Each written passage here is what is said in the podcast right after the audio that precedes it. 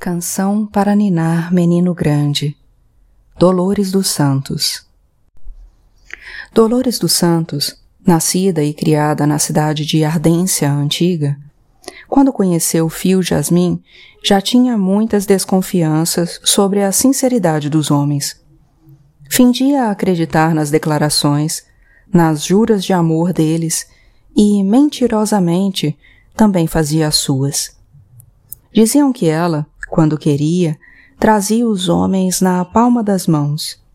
E eles, mortificados pelo amor devotado a ela, perdiam o elan, a rigidez característica de seus corpos, e, como fantoches, seres de pano, recebiam qualquer comando dela, sem se opor. Dolores tinha uma especialidade que deixava os homens admirados ou, quando muito, irritados e invejosos dela.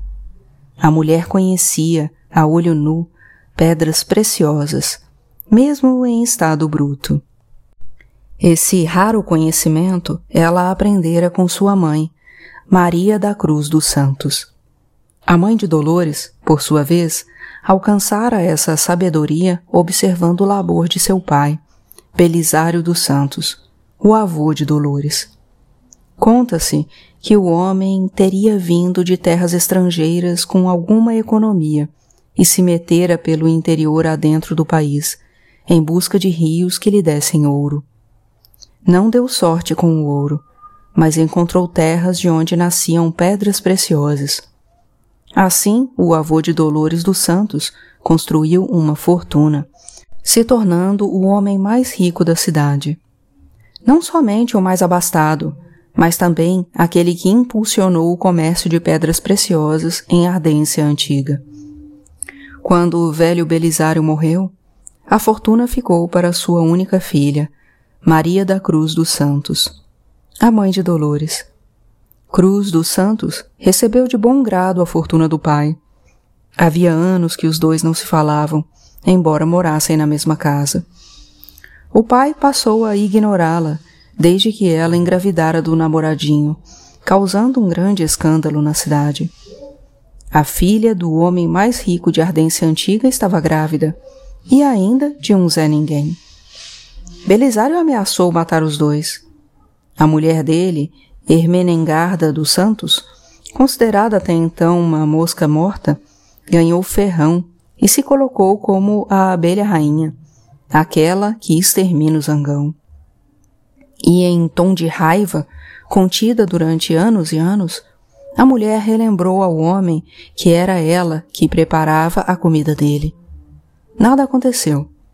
Maria da Cruz dos Santos, com 15 anos, guardou Dolores no ventre, até o momento exato de a menina nascer. O namoradinho dela, porém, nunca mais foi visto na cidade. Ninguém mais soube dizer algo sobre ele, nem a família do rapaz. E, durante muito tempo, Belisário servia o seu próprio prato e exigia que a mulher comesse, antes, umas colheradas. E não bebia um gole de água ou café sem que ela bebesse um pouco primeiro. Evitava cruzar com a filha dentro de casa e na rua também. Entretanto, a mãe se compliciou com a sua menina mulher. Não só guardou a barriga da filha, assim como foi também amparo para a neta. E assim, Dolores dos Santos cresceu amparada pelo amor desmesurado da avó e da mãe. As duas mulheres se constituíram como forças neutralizantes do desprezo que o avô recebeu à filha de sua filha e preencheram o vazio da imagem de um pai, que ela nunca soube como construir. Velho Belisário morreu depois da mulher dele, aquela pela qual ele temia ser envenenado e cuja morte ocorrera no ano anterior. Quem cuidou dele foi a filha, Maria da Cruz dos Santos, filha que ele repudiou desde o momento em que ela engravidara solteira. Dolores dos Santos, na época do agravamento da doença do avô, tinha uns 13 anos e só então pôde ver o homem de perto. Até então, ele se recusava a ver de perto a neta, que morava no mesmo casarão, mas na outra extremidade. Desde pequena, a mãe ensinara a Dolores dos Santos que ela deveria evitar encontrar com o senhor da casa.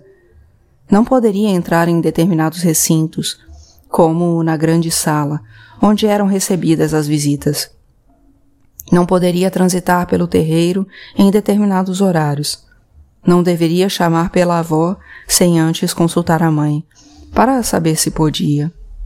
Quando a avó Emenengarda faleceu repentinamente, Dolores desejou que o acontecido fosse com o avô.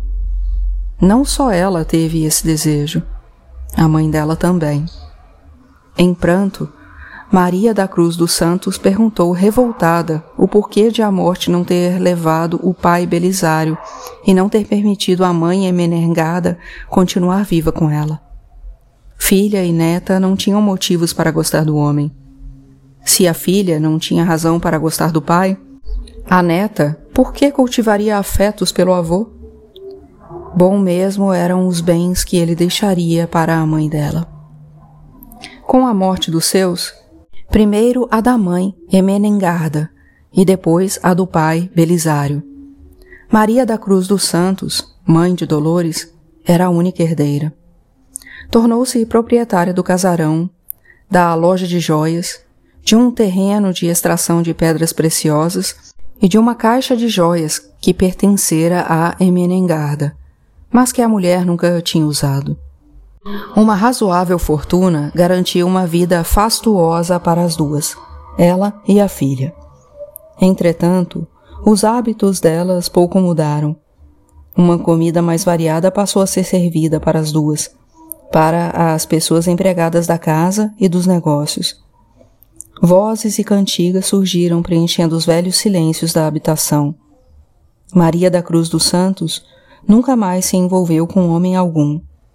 O primeiro namoradinho, pai de Dolores, era uma lembrança dolorida e concretizada no tempo e em seu corpo. Ele tinha lhe deixado uma filha e eternos dias vazios, sem qualquer espera de amor ou de prazer. Entretanto, da Cruz se alegrava com a filha Dolores. A menina era namoradeira.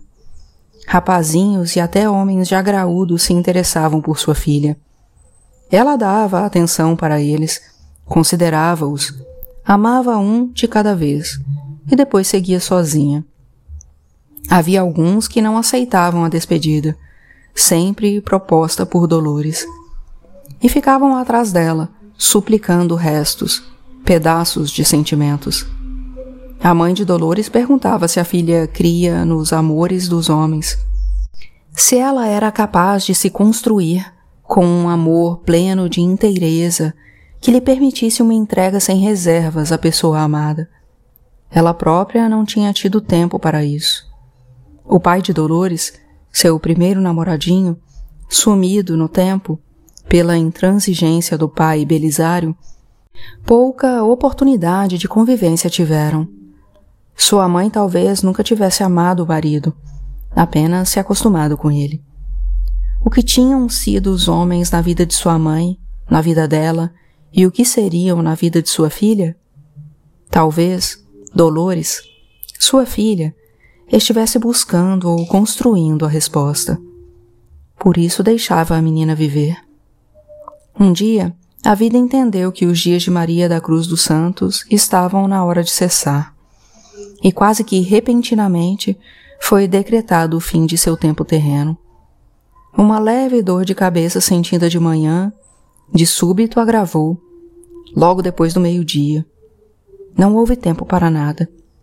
Nem o farmacêutico pôde ser chamado. Naquele dia, a mãe de Dolores não assistiu com a filha ao final da tarde.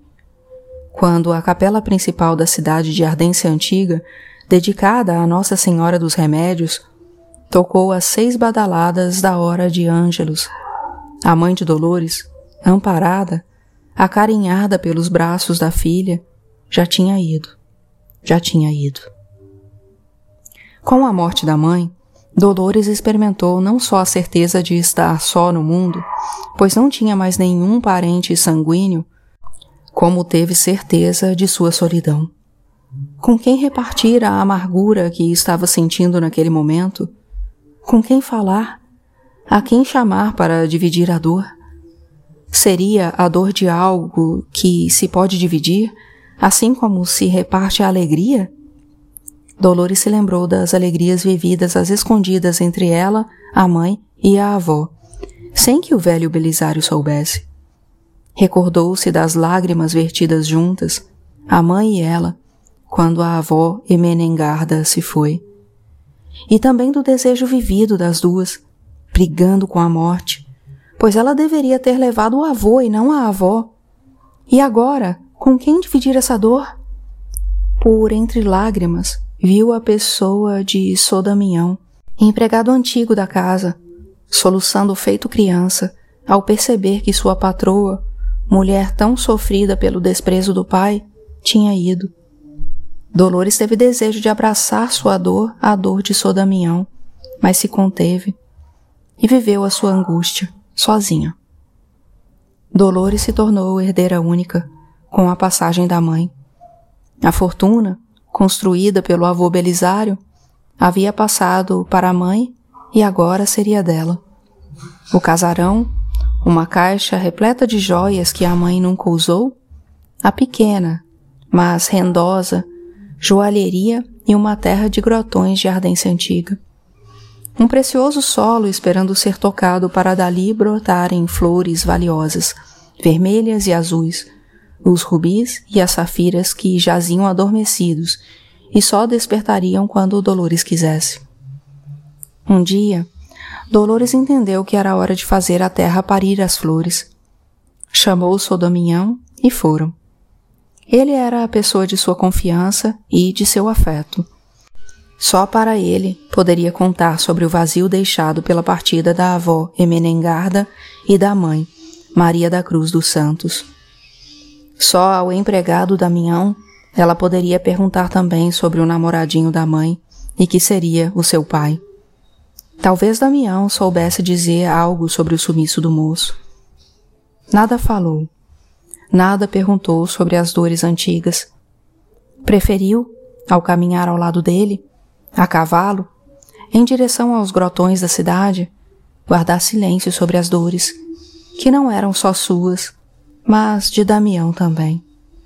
Escolheu falar das flores pedras, mistérios ocultos que podem estar guardados em arenosos solos, terrenos que, para quem desconhece as artimanhas das pedras, se torna impossível imaginar, até na ficção, que suaves mimos têm nascedouros ali. Adivinhar a beleza da pedra bruta era fácil para ela. Reconhecer a sinceridade dos homens? Não. Dolores fitou o homem que acabara de entrar na sua joalheria com curiosidade. Deveria ser um dos maquinistas. O trem chegara de manhã. Ouvira dizer que era uma equipe nova, dois homens mais velhos e um mais jovem. O trem trazia suprimento de quatro em quatro meses. Nunca tinham sido eles os bem-vindos. Que ela estivesse lembrada? Não. Achou o homem bonito, mas com um ar pedante. Teve vontade de não permitir conversa, encerrar a venda antes mesmo de começar. Jasmin olhava Dolores com curiosidade. Sabia da história dela. Imaginou sua meninice sem pai. Sabia que aquela mulher ali na sua frente era personagem de uma história escandalosa da cidade. Sua mãe tinha engravidado solteira e o namoradinho havia sumido feito pó. Uma das versões da história dizia que o pai da mãe de Dolores tinha mandado queimar o mocinho vivo, lá pelos grotões da cidade, bem lá distante, no meio do mato fundo. Perdido na reconstrução da história da dona da loja, Fio Jasmin foi um segundo esquecendo-se do que fora fazer ali. Não, ele não fora atrás da mulher. Não iria tentar nenhum modo de conquista. E aquela lá nem lhe parecia simpática. Ele queria comprar uma joia para Pérola Maria, a mãe de seus filhos. Entretanto, algo mudou de repente, quando Dolores, se esforçando para ser agradável com um provável comprador, perguntou o que ele desejava. Jasmin respondeu que desejava comprar uma joia para uma irmã dele, uma pessoa a quem ele queria muito bem, se ela poderia ajudá-lo a escolher. Dos Santos achou interessante um homem querer presentear a irmã, mas, no mesmo instante, perguntou a si própria se era verdade. Joia para uma irmã? Mas por que ele inventaria essa história? Dolores tinha uma lupa profissional que lhe permitia contemplar a alma das pedras. Com qual lupa ela poderia escarafunchar a alma dos homens, e especialmente a de Fio Jasmim? Prestando atenção em cada gesto, em cada palavra, em cada expressão do homem do outro lado do balcão, Dolores não deixava de reconhecer que ele era muito bonito. Educado, pronunciando cada palavra com cuidado, e parecendo estar pronto para colher o efeito delas. Seguro, procurando sempre olhá-la no fundo dos olhos, pegando cada peça exibida com o devido cuidado de quem respeita um objeto que não lhe pertence. Por um momento, Dolores pensou que seria bom ter um irmão como ele. Ela era tão sozinha.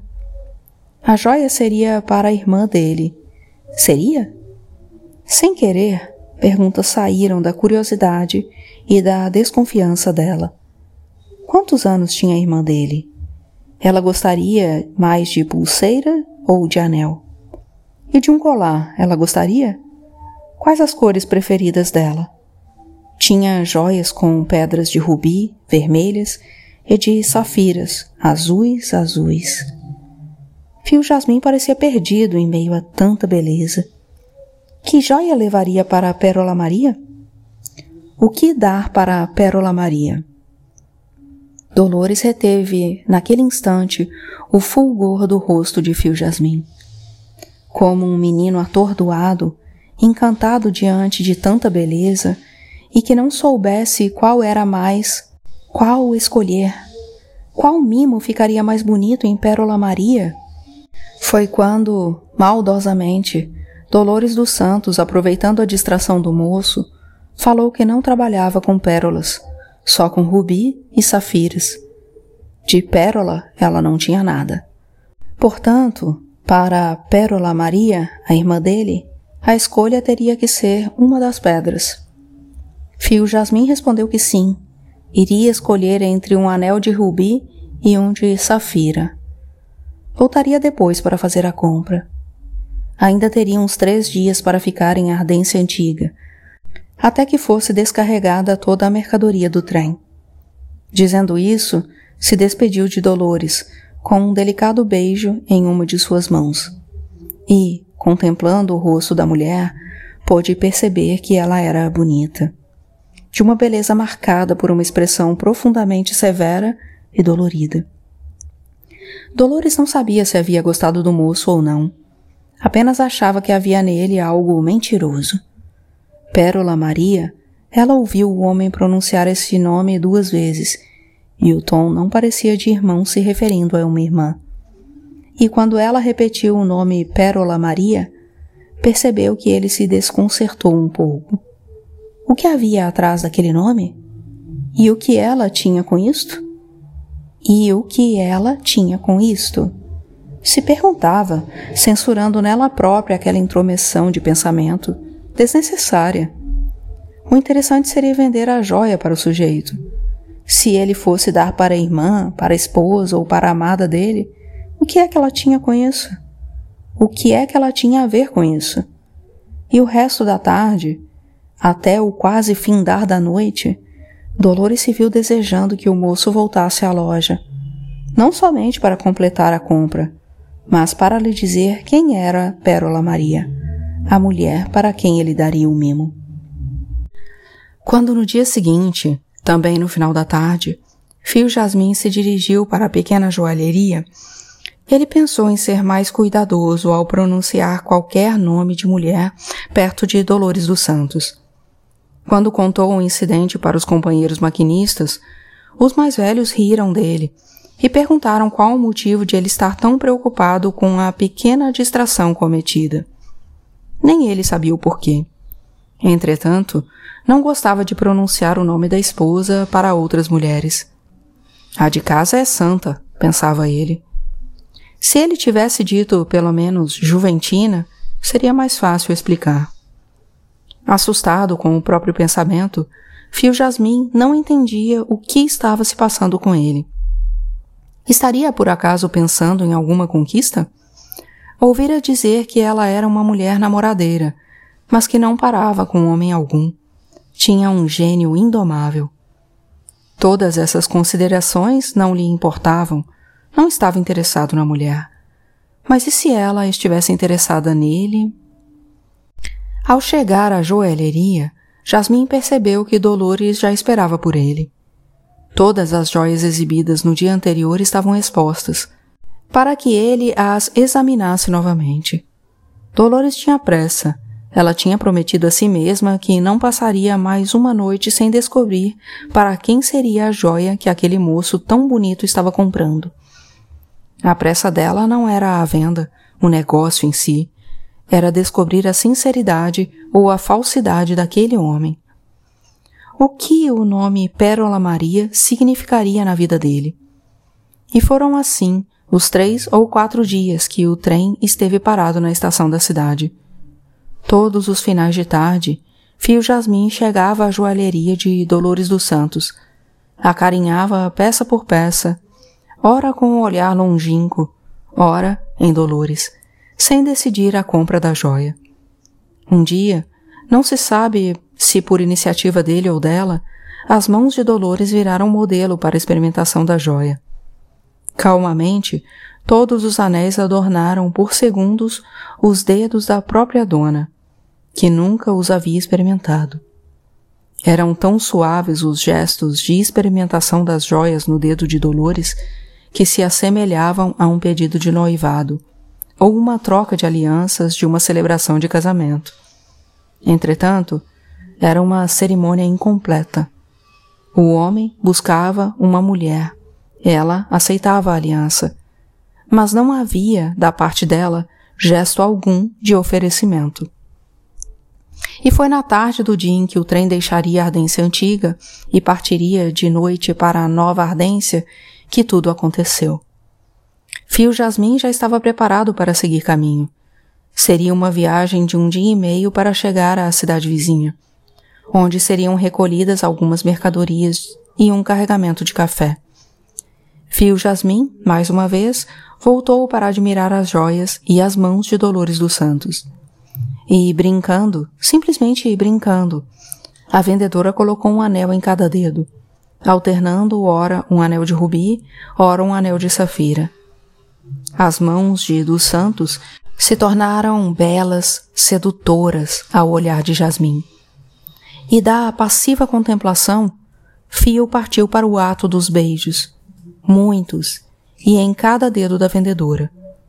Os dedos de Dolores dos Santos entenderam como carinhos sinceros os lábios suaves e úmidos do homem, e desejou e permitiu que o gesto carinhoso dele caminhasse por todo o seu corpo. E ela, tão fechada, tão desconfiada da sinceridade dos homens, fechou a porta da joalheria e abriu a sua entrada mais íntima, onde Fio Jasmin penetrou sem pensar e medir qualquer consequência. E quando, na meia escuridão do quarto, os dedos de Dolores brilharam, acordando os dois para a realidade. Jasmin se vestiu rápido e se foi. Tempo nem houve para que ele concluísse a compra de um anel para a Pérola Maria. Dolores, quando caiu em si, percebeu o perigo que ela havia corrido. Não o de ser assaltada ou o de perder qualquer joia, pois esse tipo de acontecimento era quase impossível em Ardência Antiga. E, além do mais, os maquinistas, em suas paradas, circulavam pela cidade e se tornavam conhecidos na localidade. O perigo maior que ela havia corrido, fora o de se abrir, sem reserva alguma, para um desconhecido. Ela não sabia nada sobre ele, a não ser que era um homem bonito, de ar pedante, carinhoso e mentiroso. Pérola Maria não era irmã alguma dele. Quem seria ela então? Em meio a essas dúvidas e autorrepreensões, Dolores se levantou para voltar à joalheria e guardar os anéis que, por serem tantos, já começavam a incomodar em seus dedos. E surpresa maior encontrou. Um bilhete de fio jasmim em que estava escrito que gostaria de encontrá-la em Nova Ardência e se ela não poderia ir até lá. E também uma quantia de 70% do preço de um dos anéis. Se ela não se importasse, ele acertaria os 30% depois, quando chegasse à cidade de moradia dele. Pediria a um portador que levasse o restante, mas queria outra permissão dela. Ele gostaria de lhe oferecer o anel. Tinha ficado tão bonito nos dedos dela que ela a escolhesse um. Depois, um dia, assim que tivesse oportunidade, ele voltaria e compraria outro anel para a irmã. Entre o estupor, a raiva, a alegria e um profundo sentimento de desconfiança do homem que ela acabara de se entregar, poucas horas antes, Dolores teve ímpeto de despedaçar o pedaço de papel largado em cima do balcão. Não, ela não queria o presente. Petulância dele. Ela não precisava de anel algum. As joias eram dela. Se quisesse, teria anéis aos montes, para todos os dedos das mãos e dos pés. Não queria anel algum. No outro dia, pagaria por um serviço de carro para levá-la até Nova Ardência e devolveria o dinheiro que ele havia deixado. Ela não pediu nada a homem algum. Muito atrevimento da parte dele. Muito. Dolores dos Santos mal pensou. Bem fez. No outro dia, antes mesmo de o trem chegar a Nova Ardência, lá estava ela na salinha da casa, onde os maquinistas se hospedariam, esperando por Fio Jasmim. Um pouco mais apaziguada, perguntava o porquê de o homem ter feito aquilo. O que ele pretendia? Aonde ele queria chegar? Algum jogo de conquista? Se era, para cima dela, não. Mal sabia Dolores que Fio Jasmim também se perguntava o que dera nele. E que loucura era aquela? Talvez ele já estivesse tão viciado em conquistar as mulheres que nem pensasse mais no que estava fazendo. Ah, homem tem que ser assim. E, já que tinha começado, iria até o fim. Com certeza ela viria atrás dele. E, todas as vezes que ele viesse para Ardência, tanto a antiga cidade como a nova, com certeza iriam se encontrar. E mais histórias ele teria para contar aos companheiros mais velhos. Quanto ao anel, gastou um dinheiro sem necessidade. Dias desses qualquer, daria uma joia para a Pérola Maria. Ela merecia. Era uma boa mulher. Ele gostava dela.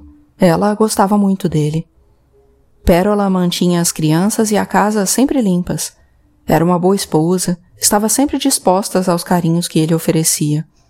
À noite, quando ela queria aproximação, discretamente se encostava a ele e o amor era feito. Eram muito bons esses momentos, sempre. Quando Pérola Maria engravidava, ele sabia sem ela falar. As encostadas nele iam rareando, da mesma forma quando o bebê nascia, até completar um ano. Nesse período, a mulher era só mãe.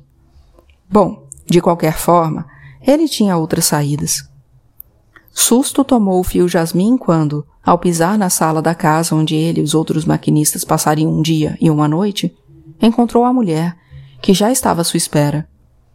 Convencido de que ela viera para brincarem de novo, sem qualquer cerimônia, anunciou que iria tomar um banho e pediu que ela esperasse um pouco. Ah, poderia ficar tranquila. O comboio só partiria na manhã do dia seguinte. Enquanto isso, ele estaria livre para ela. E foi na liberdade da tarde e de parte da noite, de fio jasmim, que Dolores dos Santos tentou uma conversa sincera com ele. Perguntou-lhe mais de mil vezes quem era a Pérola Maria. Mais de mil vezes ele respondeu que era sua irmã. E, se não fosse, que importância teria? Será que essa mulher está interessada em mim? E se não for irmã dele? Se esse homem estiver mentindo, que importância teria? Será que estou interessada nesse sujeito? Dolores dos Santos estava interessada em Fio Jasmim, sim. Ela mesma confessou para ele. Não sabia explicar bem o que estava acontecendo. Tivera vários namorados e nunca tinha se sentido assim. Ela não era nenhuma menina, como ele também não. Já tinha uns trinta e poucos anos de vida afora. Entretanto, estava vivendo uma confusão de sentimentos. Parecia que tudo era a primeira vez. E precisava voltar ao mesmo assunto. Quem era a Pérola Maria? Quem era? Fio Jasmin se irritou. Mordendo as palavras, mais uma vez afirmou que se tratava da irmã dele. E, com uma ligeira alteração de voz, declarou que, caso fossem ter mais algum encontro no futuro, era preciso que aquela pergunta não existisse mais. Dolores dos Santos nunca mais perguntou quem era Pérola Maria, pois nem oportunidade teve. Carregamento feito e o comboio responsável saiu lentamente de Nova Ardência. Depois, quando ganhou energia, comia os trilhos como se o mundo fosse acabar daí a alguns segundos. Era preciso correr, como se estivesse em fuga, e esquecer a cidade de Nova Ardência, assim como se deslembrar de Ardência antiga. Às vezes o tempo pede esquecimento. Dolores dos Santos retornava para a Ardência antiga com o propósito de esquecer o homem que lhe havia oferecido uma joia, da qual ela era a própria dona. Com muito custo, entre abraços e deslizados toques de carinho, na cama da hospedagem de Nova Ardência, a quantia paga foi devolvida a Fio Jasmin. Houve, porém, uma negociação. Dolores usaria a joia como se presente fosse, para que ela se lembrasse sempre dele. O que nem ela, nem ele sabiam é que não seria preciso essa lembrança no dedo. O corpo de Dolores dos Santos reteve uma memória mais profunda de Fio Jasmin.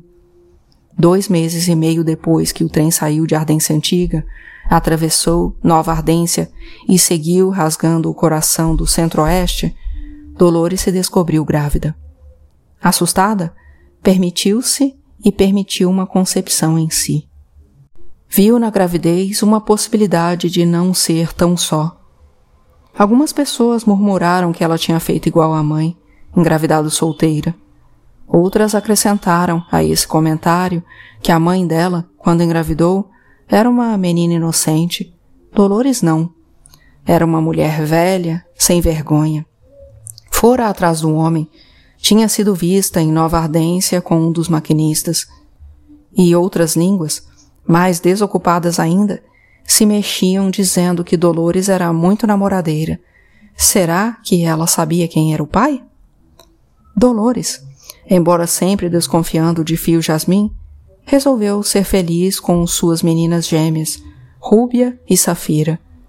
Decidir até se deslembrar de que um homem, o pai das meninas, tinha existido na vida dela. Durante um tempo, enviou várias cartas à sede da CFN pedindo ao funcionário Fio Jasmin que se comunicasse com ela. Nunca obteve resposta. O comboio, pelo menos de quatro em quatro meses, visitava as duas ardências. Porém, nunca mais a equipe de Fio Jasmin voltou. Dolores sempre perguntava pela equipe, cujo maquinista mais jovem era Fio Jasmin, e sempre obtinha a mesma resposta. Uma equipe não conhece a outra. Eram trajetos e regiões distintas e, além do mais, a companhia tinha mais de 500 funcionários pelo país afora. Era impossível todos se conhecerem. Dolores resolveu deslembrar de Fio Jasmin. Era preciso. Apagar o homem de sua memória não lhe doía tanto. O angustiante era não conseguir construir pelo menos um esboço de pai para as filhas. Ela não queria que as meninas padecessem de uma orfandade paterna, como ela padecera. Uma orfandade desde o vazio de uma imagem que não se podia construir, pois a anterioridade era construída de um rosto não desenhado, falho, pois sofria de uma não concretude. E, ironicamente, as filhas guardavam uma parecença profunda com o pai. Um dia talvez contasse para as meninas o acontecido. Agora não. Elas eram muito novas, tinham cinco anos somente, mas precisava pelo menos de uma foto de fio jasmim. Não tinha. Um dia, Um envelope muito bem fechado foi encaminhado por um mensageiro na igreja local, com o recado de que fosse entregue a Dolores dos Santos. O rapazinho sacristão não sabia detalhe algum sobre o fato, somente que deveria levar para Dolores dos Santos a encomenda que era dela. E assim fez. Mal o menino virou as costas, Dolores abriu o envelope, que continha outro menor. Aflita e irritada, quis rasgar o segundo envelope, mas se conteve, abriu lentamente, buscando não machucar o que estivesse dentro. E foi com os gestos lentos e cuidadosos que Dolores se deparou com uma foto de casal acompanhados de seis crianças. O homem era Fio Jasmim. A mulher, Dolores dos Santos, não teve dúvida. Era a resposta a uma exaustiva interrogação que ela fizera tantas vezes a Fio Jasmim. Quem era a Pérola Maria? A foto confirmava uma desconfiança que ela sempre tivera em relação à sinceridade de Fio Jasmim. Olhou o verso da fotografia e leu: Pérola Maria, esposa de Fio Jasmim, ele e seis filhos do casal. Mais nada. Assinatura alguma na foto nem no envelope. De todos os sentimentos experimentados por Dolores naquele momento, susto, surpresa, alívio pelo desvendamento de uma antiga dúvida, preocupação com as filhas, sensação de tempo perdido na esperança de um novo encontro, um sobressaía: o ódio. Ela iria se vingar. Acabaria com ele, com a mulher dele e com os filhos do maldito. E, durante meses, Dolores dos Santos ficou trabalhando aquele pensamento. Buscou ali, buscou aqui, e na própria companhia em que Fio Jasmim trabalhava, a cidade em que o homem residia. Era a cidade de chegada feliz, lá na ponta sul da região, onde havia um escritório da empresa. Seria difícil chegar até lá. Teria de viajar até a capital, o que levava de quatro a cinco dias devido às baldeações, e da capital tomar um trem de passageiros para fazer mais uma viagem de 24 horas para descer em Chegada Feliz. Na cidade seria fácil descobrir a casa do maldito, com certeza ele seria conhecido por lá. Cuidadosamente, Dolores dos Santos prestou atenção em todos os preparativos. Chamou o Sodamião e pediu que ele e uma tia que morava com ele tomassem conta das meninas. Ela ia fazer uma viagem de uma semana e meia. Podia até não voltar logo, que ele cuidasse de tudo. Por segurança, ela ia deixar tudo escrito inclusive o que ela planejava para o futuro das meninas. Na cidade de Palmas do Oriente, próximo dali, havia um internato católico, muito bom. As meninas poderiam ser enviadas para lá. Ela já tinha tido uma conversa inicial com a madre Joaquina. Se fosse preciso, era só finalizar os tratos. Caso ela não voltasse logo, ou se voltasse e não pudesse ficar, um dia ela retomaria a vida com as meninas. Talvez elas já estivessem bem grandes e nem precisassem mais dela. Sou Damião nada perguntou.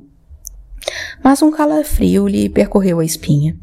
Ele pressentiu que boa coisa não estava para acontecer na família. Na véspera da viagem, Dolores dos Santos chorou a noite inteira. Buscou em seus guardados a joia, o anel que ela se permitira ter, como presente de um homem que se fez amado dentro dela. Reconheceu que um presente maior ele havia deixado nela, as filhas, Rúbia e Safira. A mãe caminhou até o quarto das duas. Elas dormiam na mesma posição do pai, sem nunca ter contemplado o sono ou o rosto dele. Que pai inventar para as filhas? Que mãe ser para as filhas? Ela não era invenção, era concreta, era palpável na vida das meninas. Como ser então? Como ser então? O pai nunca seria, como nunca foi o pai dela, vítima da brutalidade do avô Belisário. E o pai das meninas? Não era por quê? As meninas não terem pai, a culpa era dela por essa falta, essa ausência na vida de suas filhas. E de repente, seu ódio contra Fio Jasmin se transformou em prudência, em juízo, em consciência buscou no fundo de sua bolsa de viagem a foto e pela primeira vez viu os detalhes. Pérola Maria, cercada das crianças, tinha uma expressão serena. Contemplou profundamente a foto e, no lugar de Pérola, outras mulheres apareciam.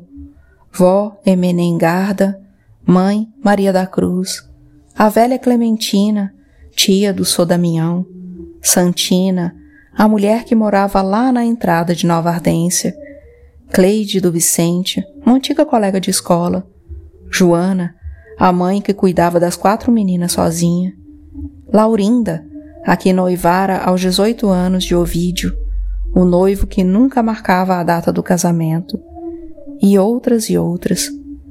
Cada uma aparecia, ora com o rosto pleno de alegria, ora não só com o rosto, mas com o corpo debulhado em lágrimas. Ora independentes de seus homens, ora puxadas pela mão por eles, ora brutalmente empurradas, ora deitadas, ora em pé, ora alisando as crias, ora as enforcando. Uma gama de mulheres, um universo feminino em ebulição, mesmo quando aparentemente estático. Eram muitas mulheres e foi então que Dolores dos Santos entendeu que matar aquela mulher seria se matar também. E, tarde da noite, uma mulher sozinha e só se encaminhou em direção ao rio Águas Profundas que banhava a região. E então se ouviram só soluços, enquanto uma arma se afogava. Assim como todo sentimento de vingança se diluía no coração e na mente de Dolores dos Santos e, ao voltar para casa, tomou outra decisão. A qualquer momento pegaria suas meninas, Rúbia e Safira, para apresentá-las ao pai e aos irmãos na cidade de Chegada Feliz. As crianças, o que importavam, eram as crianças e mais nada.